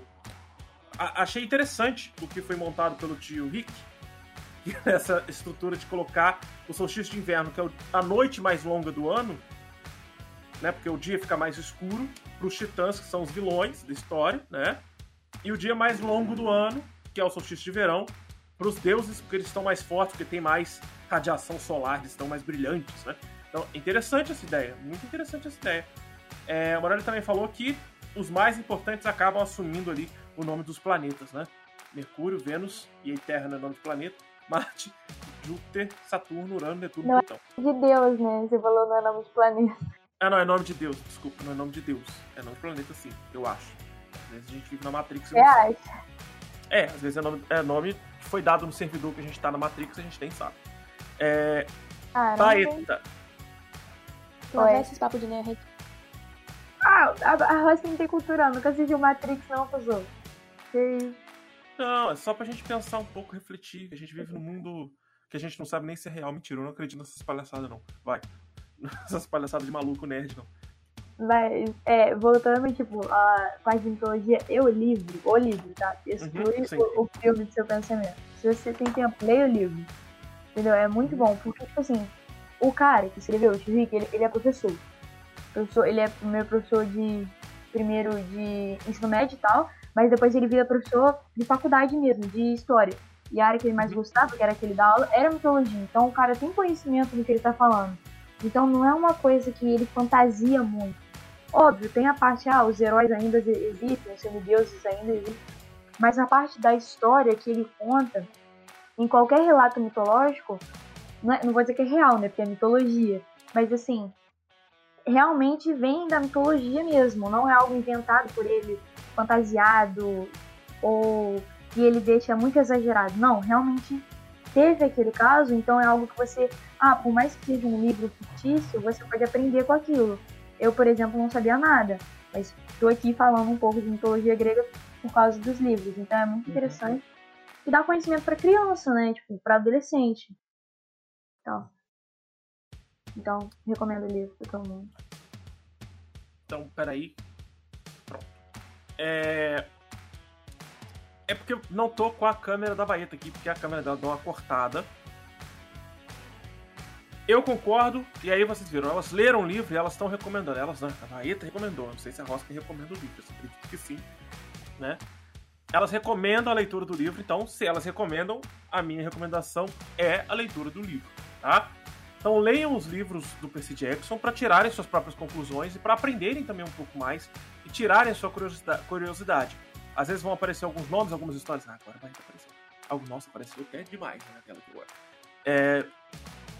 Podem ser alguns nomes, algumas estruturas de história que vocês tenham curiosidade e façam igual elas. Acabem pesquisando, acabem se interessando, acabem visualizando mais. a Marília disse que é muito bacana os livros também serem trabalhados em sala. E aí, lógico, é uma estrutura entre o professor de literatura, professor de literatura e professor de história, é, ou, ou os professores de humanas, professores de línguas. Anne Frank é um, um, exemplo bem legal que eu vou dar aqui, que não tem nada a ver com a mitologia, mas só para vocês terem uma ideia. No nono ano, os alunos aprendem história, Segunda Guerra Mundial, acabam aprendendo fascismo, nazismo. Em geografia, é, a gente trabalha com Guerra Fria, com a estrutura do mundo bipolarizado, já é mais para frente, no mesmo nono ano, tá? Só que ao mesmo tempo a gente discute sociedade, né? Na, na geografia do nono ano é uma geopolítica que discute um pouco a sociedade, principalmente europeia.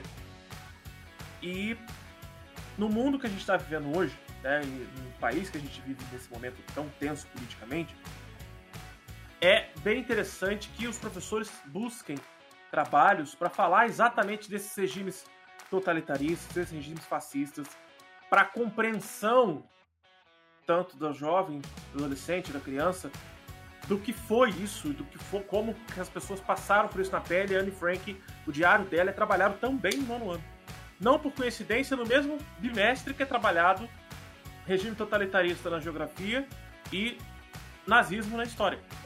As três coisas acontecem ao mesmo tempo na maioria dos currículos escolares no Brasil, tá? É, e aí, obviamente, entram vários regimes totalitaristas no meio do caminho, não só o nazismo, né? E isso é estudo de todas as ciências humanas. E por isso que eu falei, a relação entre a literatura, a história, a geografia tem que acontecer em sala de aula e a gente tem que estimular isso constantemente. Essa relação porque senão fica no blá blá blá, numa encheção de saco. Vocês veem que eu falo muito no, podcast, muito mais do que as meninas que aparecem aqui, os meninos que aparecem aqui. Não só porque eu sou mais, mais velho, sou professor, então tenho uma bagagem muito maior, mas porque também, como eu estou guiando aqui o debate, a conversa, né, para não ficar tão solta a coisa. Então, eu gosto de ouvir o que vocês têm para falar, tanto aqui no chat, a galera do chat, quanto o pessoal que está aqui comigo falando aqui, convidado. Por quê? Porque eu quero saber, no fim das contas, se isso realmente ajudou. E aí vocês duas que estão comigo aqui, ajudou vocês a compreender melhor a sociedade e ajudou vocês a gostarem um pouco mais de leitura. Começa pela Hoskin, que ela já está na minha tela. A saga do Percy Jackson foi o primeiro livro que eu li foi que assim, da leitura mesmo, foi 1984, que foi até o professor de história que me encomendou.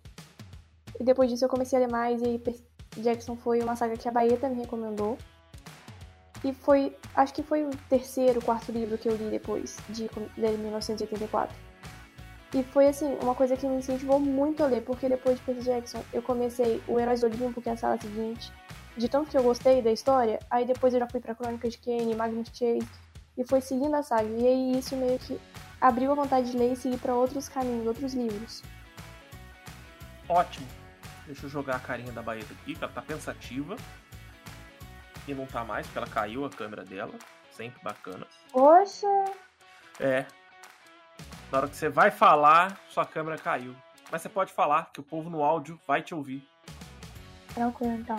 O que eu curto, tipo assim, na parte de leitura, é porque eu nunca fui muito fã de história, por conta que você tinha que ler muito. Eu sou uma pessoa que gosta de ler, mas tem muito coisa que você decora, você não aprende você decora. Tem muito detalhe. Que é uma coisa que às vezes é história antiga, é civilização antiga. Não é uma coisa que você se interessa tanto para mim, quem não uhum. curte muito, porque é uma coisa que é muito longe de você. É um passado muito distante, é uma coisa que assim, não tem nada a ver. Indiretamente não te afeta em nada. Então, para que você está uhum. estudando aquilo? Mas quando você vê um livro que é fictício, ou é real, é um poema, é qualquer tipo de coisa, você se sente atrelado àquela história. Não é mais algo que você só estuda, mas algo que você se sente incluído dentro dela, você parte da história. A mesma coisa que a Marília comentou, que é Anne Frank. Pô, a Segunda Guerra não é distante, mas é algo que pra gente você fala, ah, não me afeta indiretamente, para que, que eu estudo isso, ou para que, que eu vou saber disso. Mas quando você se coloca, você lê Anne Frank, você se coloca no lugar da personagem e você entende, não. É algo que tá na história, é algo que eu tenho que saber. E é algo que eu me envolvo. É, é alguma coisa que o livro faz você se envolver na história. Você não sente, ah, a história é uma coisa à parte. Não, você se envolve dentro dela. E aí te auxilia a estudar muito mais. Hoje em dia eu sei muito mais de história antiga, de civilização antiga, egípcia, grega, etc., do que antes, porque eu simplesmente não me interessava. E os livros abrem esse caminho de envolvimento. Eu acho maneiro isso. E ótima sua fala. Eu gostaria só de lembrar, né, e jogar esse. Vou fazer esse exposed aqui mesmo, só para fazer, só porque eu quero usar esse termo exposed, que eu nunca uso em live, mas eu vou usar. A Baeta, você leu quantos livros em 2020? Ah, foi 80. 80 alguma coisa. Oit... 80 e poucos livros. Eu tava à toa. É, você não tava à toa, você tava tendo aula, né? Você não tava à toa. Mas estava muito mais tranquilo você ficar em casa estudando do que ir pra escola. Né? Hum. Você acabou lendo 80 e poucos livros. Um livro eu até recomendei para você que eu quero que você venha conversar sobre ele aqui mais pra frente, que é mais sobre história do Japão moderno, né? Ah, sei. Da que menina é o... da tatuagem, não é? Isso. Da, é a garota da tatuagem é um outro livro. É o é o livro dedicado a Yakuza, né? Ela fala sobre a história dela, do, da família dela envolvida na Yakuza, que é o Yakuza Moon. Posteriormente a gente pode fazer isso. Se a Rosa se interessar, eu passo o livro para ela também. Se ela quiser participar, tá também aí o convite feito. Beleza, Rosa? O... Então, o que, que, a gente, que, que a gente pode tirar dessa história toda? E vamos bater de novo na história antiga, na mitologia. A mitologia grega, romana, egípcia, fenícia, mesopotâmica, China, chinesa antiga, tanto faz. Todas elas, elas servem pra gente aqui no Brasil para uma função muito simples, muito importante. Entender o pensamento daquela sociedade e como aquela sociedade funcionava. E mostrar pra gente que muito que tá naquela sociedade ainda existe nas nossas raízes até hoje. A gente falou de quase tudo que a gente falou aqui a gente só conhece até hoje porque se repetiu ao longo da história ou foi falado ao longo da história em alguns momentos da nossa vida. Vou botar um pouco mais agora cada vez, porque agora a câmera dela tá aparecendo, ela tá pensativa. Essa estrutura de construção que a gente aprende na escola, sexto ano, a gente estuda história antiga e medieval, né? Primeiro ano do ensino médio começa sempre assim, história antiga e medieval. Essa estrutura é só para que a gente possa ter um ponto pé inicial na história, para entender que as sociedades foram sendo formadas e cada uma com a sua estrutura, cada uma com a sua cultura. E por que a gente estuda principalmente essas europeias e também essas ao longo do mar Mediterrâneo, como fenícios, Mesopotâmia, egípcios? Porque essas estão ainda muito ligadas às nossas raízes, à nossa estrutura como sociedade. Né? E entre os conceitos principais da Grécia, né? democracia, política, é, democracia, política, estrutura religiosa, a estrutura de uma sociedade em camadas sociais, né? Tudo isso é estrutura feita com direito à mitologia, com direito à filosofia e aí a matemática e todas essas outras estruturas da antiguidade estão presentes até hoje. Agora, aquilo que a Beta falou, quando a gente vai estudar a história antiga, ela está muito distante no espaço e no tempo. Está muito distante. Né? Algumas histórias são de 15 mil, 20 mil anos atrás. E aí, quando a gente for falar de Egito, a gente vai perceber isso. Né? Algumas histórias são muito, mas muito, muito antigas. Algumas não fazem mais sentido na nossa estrutura hoje, nem mesmo para entender como funcionava a estrutura egípcia. Outras são importantíssimas para a gente entender. Né? Ano que vem faz 100 anos da descoberta da múmia de Tutankhamon. Eu tenho aqui o Tutankhamon na minha frente. Eu tenho um pequeno museu espalhado em volta do meu quarto. Na minha frente tem um busto do Tutankhamon que era da minha avó. Vou tirar ele aqui da parede. Ela morreu aos 94 anos de idade e ela tem esse busto. Ela morreu já tem sete anos. Ela tinha esse pequeno busto de Tutankhamon porque ela sonhava com ele. Ela sonhava Sonhava. com ele. Uhum. Ela tinha sonhos com ele. Imagina uma mulher de 1920. Ela sonhava com ele. Eu nem vou colocar agora para não correr o risco de cair, porque imagina se isso aqui quebra. Nossa, e vai vir de assombração atrás de mim. Ó. Ela sonhava com ele toda vez que ela tinha algum problema, ele chegava para ela e conversava com ela nos sonhos. Ela sempre falava, ah, tinha um egípcio, um egípcio conversava comigo, era um egípcio. Ela tinha umas coisas de Egito na casa dela, e esse busto, quando ela recebeu esse busto, ela falou, é esse cara que falava comigo, Tutankhamon. Ela não sabia nem que era Tutankhamon. É, e era uma mulher que trabalhou na indústria, trabalhou como cabeleireira, foi a primeira cabeleireira de Volta Redonda, pra vocês terem uma ideia. Foi a primeira... foi a primeira é, operária tecelã de uma fábrica de fita em Barra do Piraí. Ela treinou as mulheres da fábrica. E meu avô, o marido dela, era fissurado por história. Eu não cheguei a conhecer, minha mãe perdeu o pai com 15 anos de idade. Né? Nasci muitos e muitos anos depois. E meu avô gostava muito de história, gostava muito de leitura. E morreu cego, inclusive. Ele também gostava de história egípcia. Também gostava da estrutura antiga. E esse é um homem de 1900. Ele, meu avô devia ser de 1917, 1918, 1915, alguma coisa assim.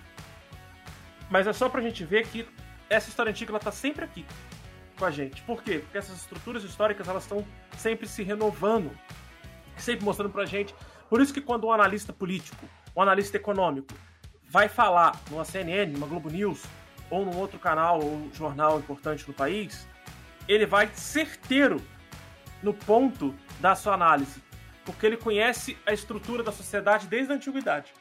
A estrutura da sociedade ela mudou, passou por diversas alterações, diversos momentos, personagens importantes, pessoas, né, sociedades que se revolucionaram, que se recriaram, mas a estrutura está toda ali, ó muito pautada no que a gente vê há mais de 20 mil anos atrás. O Morelli mandou aqui qual o antigo nome da cidade de Atenas. Não vou saber te responder isso agora, Morelli. Vou pesquisar pode... aqui pra você, Morelli. A gente pode falar de Atenas em um outro momento, só exclusivamente dela, que é uma cidade brilhante que caiu na mão dos espartanos, né?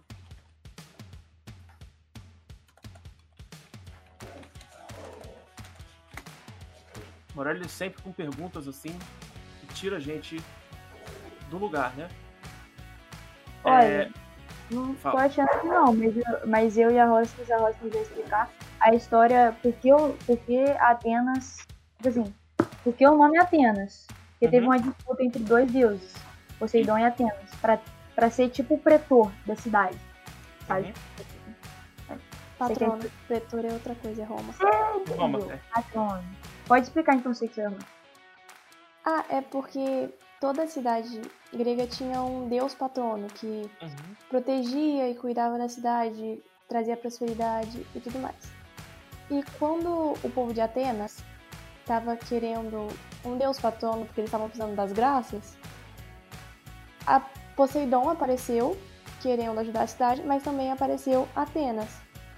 Então os cidadãos não queriam tipo pegar uma briga com algum dos dois deuses. Então eles proporam tipo uma disputa. A, é, Poseidon criou o cavalo e deu para os cidadãos de Atenas, para eles poderem carregar a coisa e tudo mais. E Atenas criou as oliveiras, que é de onde veio o azeite de oliva e todas essas coisas. E acabou que Atenas ganhou a disputa, e é por isso que a cidade chama Atenas e ele é a patrona da cidade toda.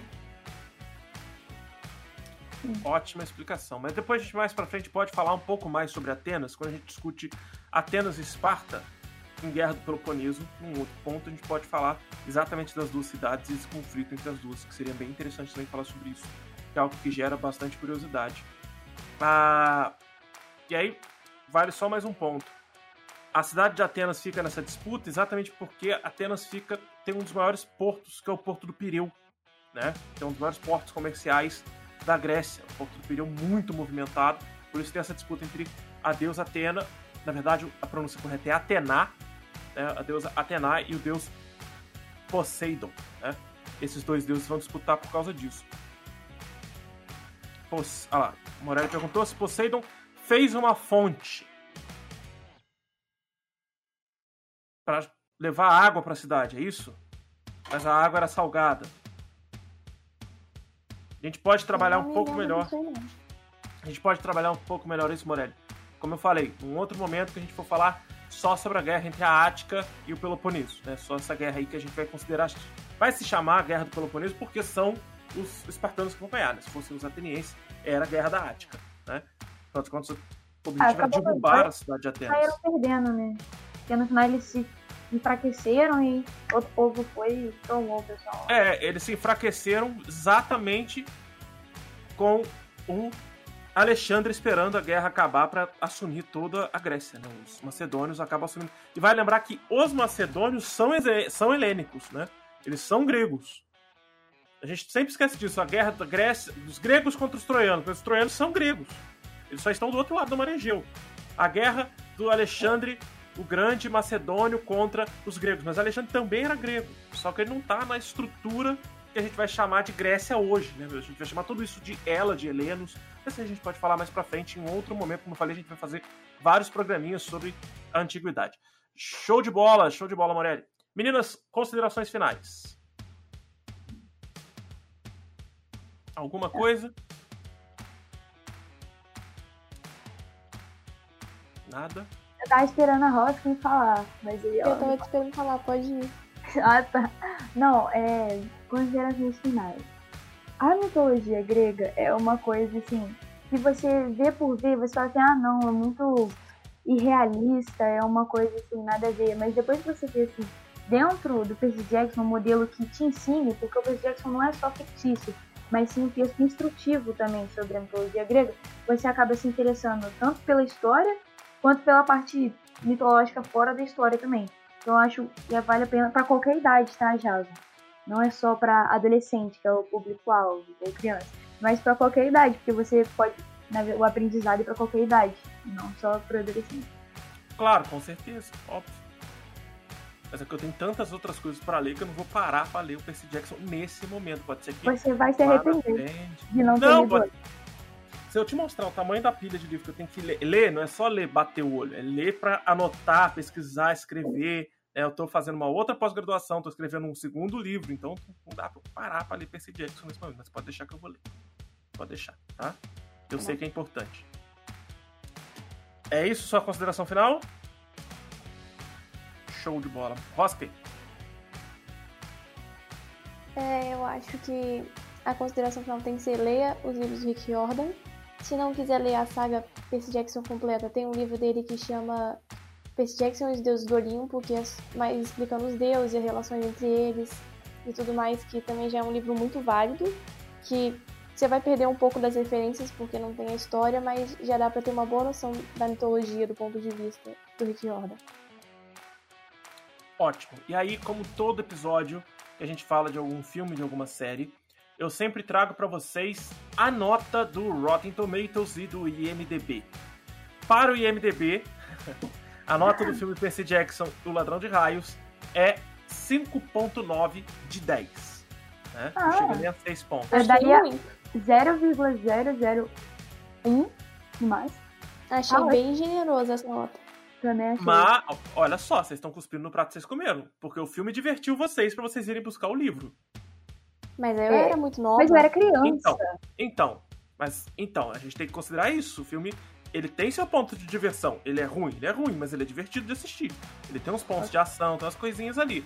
É justo. Não chega a ser 100% ruim. Vamos combinar que o menino tadinho. O menino tem uma boa atuação. Ele o ator, ele salva, ele carrega todo o enredo nas Nossa, costas. Ele carrega o é perfeito. Nossa, que homem. Nossa, vocês gostam mesmo. Né? É o Logan Lerman. É porque ele é muito bonito. Ah, ele é o tá. Percy Jackson perfeito. Nunca ele vi é ele adulto. Deixa eu ver ele adulto. Ah, vocês tinham é falado que ele é o Percy Jackson. Ele é o Percy Jackson perfeito, né? Porque ele tem muita semelhança com o personagem do livro, é isso?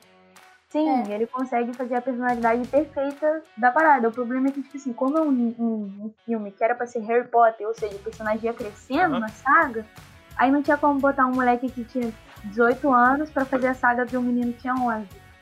Entendeu? O Morelli falou que gostou muito do Brandon Jackson, que faz o sátiro, o Gruber. Eu gosto Combina. muito dele também.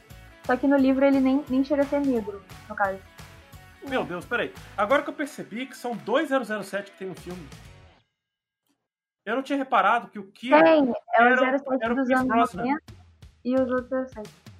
Eu nunca tinha percebido isso, que, o, que eu sempre achei estranho aquele Kiro. Agora eu entendi que ele é o Pierce Brosnan. Meu Deus. Por que, que eles escolheram? Eu acho que é só pelo marketing né, que eles colocaram. É porque os dois são europeus. Os dois são ingleses. Eles colocaram os dois para poder fazer uma graça para dizer que o filme tem uma coisa com a Europa ali e tal. É, porque. Lembra? A gente falou isso lá no início. Os deuses gregos passaram por uma outra superpotência no meio do caminho tem, tinha Inglaterra é. ali na história, né? Pode ser por Sim. isso também que eles escolheram esse cara. E a Alexandra Daddario, tadinha da Alexandra Daddario, ela só tem um olho bonito, né? A interpretação dela.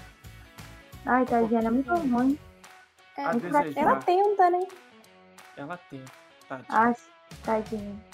Mas a comédia romântica dela até que ela vai até um pouquinho melhor. Mas enfim. É, como eu falei, cadê? Quem é o outro 007? É o Kiron, o, o, o Centauro. Que a princípio tá na cadeira de roda. É o 007 de quando eu era criança. A nota do Percy Jackson no Rotten Tomatoes pela audiência é 53%. 53%. Pelos críticos é de 49%. Então o Rotten Tomatoes ele sempre a nota dele é sempre menor do que o IMDb, é sempre mais pesada, né? Até os críticos jogam a nota mais abaixo. Reparem que nós tínhamos uma nota de 5.9 no IMDb e de 4.9 no Rotten Tomatoes, né? A nota é bem menor. Mas o outro nota... 007 é o Poseidon, Morelli. É o Daniel Craig, que faz os últimos 007, inclusive, que acabou de sair do cinema. Então, o Daniel e o até aquele bonitão do Mamma Mia. Isso, isso, isso. É o Chris Brosnan, é o, o Kieran, e o outro é o Poseidon, que é o Daniel Craig. E aí, minha consideração sobre o filme. É uma das piores coisas que eu já vi no, no cinema. Tá? Já vi filme ruim? Muito. Mês passado eu tive a oportunidade no cinema mesmo, lá no cinema, assistir um filme. Eu vi um filme péssimo, que era pra ser um filme de terror, a pior coisa que eu já vi nos últimos 10 anos no cinema. É muito ruim. Muito ruim. Aliás, aliás assim, só, só um segredo aqui, eu vi Cada Um Tem a Gêmea que Merece no cinema. Esse filme do Adam Sandler. É. Não fala mal dele? Não, é o Adam Sandler. É difícil de cair, porque ele é tão incrível. Não. Então, fala é. mal do Adam Sandler. Não, não. O filme Cada, Cada Um Tem a Gêmea que Merece é o pior filme da história dele. Depois daquele que ele lançou no passado no Halloween. Aquele filme do Halloween do ano passado foi a pior coisa que eu já vi no Ai, Netflix. Foi ruim mesmo. É... O Morelli acaba de descobrir os 2007 aqui, ele tá em choque. Enfim, a gente vai voltar em temas de mitologias daqui para frente, como vocês já viram, vai ser um tema recorrente aqui no canal e no podcast. Claro que a gente não vai ficar só na história antiga, mitologia e tudo mais, a gente vai falar de outros temas. Temos programado para a próxima semana um tema mais atual, a gente vai voltar a falar de geopolítica, novamente com mais duas meninas da mesma turma dessas duas meninas, né? A gente vai voltar com a Luísa e com a Milena para falar de crise de 29. E mais pra frente a gente vai falar também de The Crawl, já tem aí as participações sobre The Crawl, vamos falar também sobre a história dos ciganos e outros assuntos que vão permear pela história, pela geopolítica, pela educação Inclusive, esses dois temas que eu falei, The Crawl e Ciganos, são com professores, não serão com alunos, tá? Claro que eu quero trazer alunos para falar de The Crawl mais para frente, pra gente ter o contraponto dos professores com os alunos sobre o mesmo tema, tá? Eu gostaria de agradecer a participação do pessoal do chat, Marília, Morelli e todo o restante da galera que participou. Né? Obviamente, vou agradecer os dois que são os, os que mais participaram no programa de hoje. O Eduardo participou lá no início, nós tivemos ali o Oryx, que participou, só mandando um opa. A você que está ouvindo esse podcast nas plataformas digitais, não se esqueça de se inscrever no nosso canal do YouTube, youtube.com.br. O link está na descrição do podcast. Também tem o um link para as nossas redes sociais e para o nosso canal, para o nosso site, historiestudio.com.br. Lá vai sair uma resenha sobre todo esse filme, a relação que a gente teve hoje aqui. Esse bate-papo também sairá em forma de resenha, beleza? É, eu estou programando também um mapa mental sobre a ditadura militar, afinal de contas, para relembrar o golpe militar de 1964. Gostaria de agradecer também a Amanda Hoskin, a minha querida Picasso, que disputa comigo sempre no Gartic. Eu sou muito e... melhor, indiscutivelmente. Hum, tá, beleza. É verdade.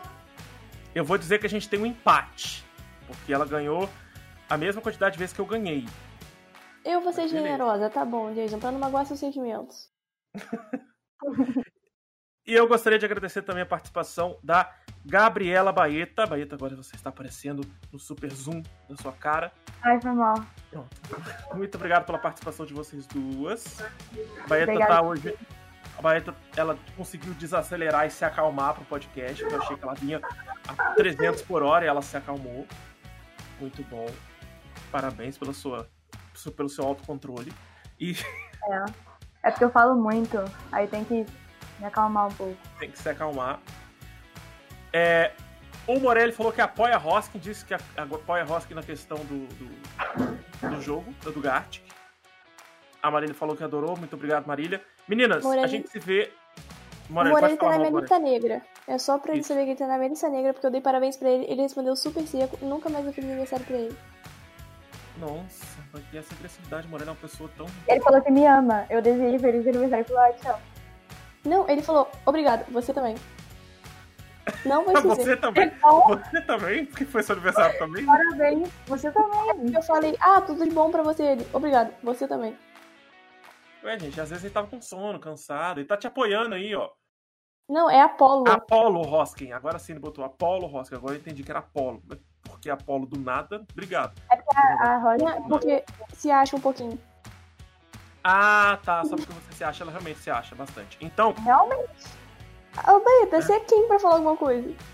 Eu sou eu, né? é, Ah, tá, vocês, tadinho. vocês vão bater boca agora no final, que eu tô encerrando o Não, negócio. não, não. Não, Deixa eu bater boca depois que eu sair da. Depois que eu fechar a live, aí vocês podem bater boca que eu continuo gravando pra fazer conteúdo só com a bateção de boca de vocês. O.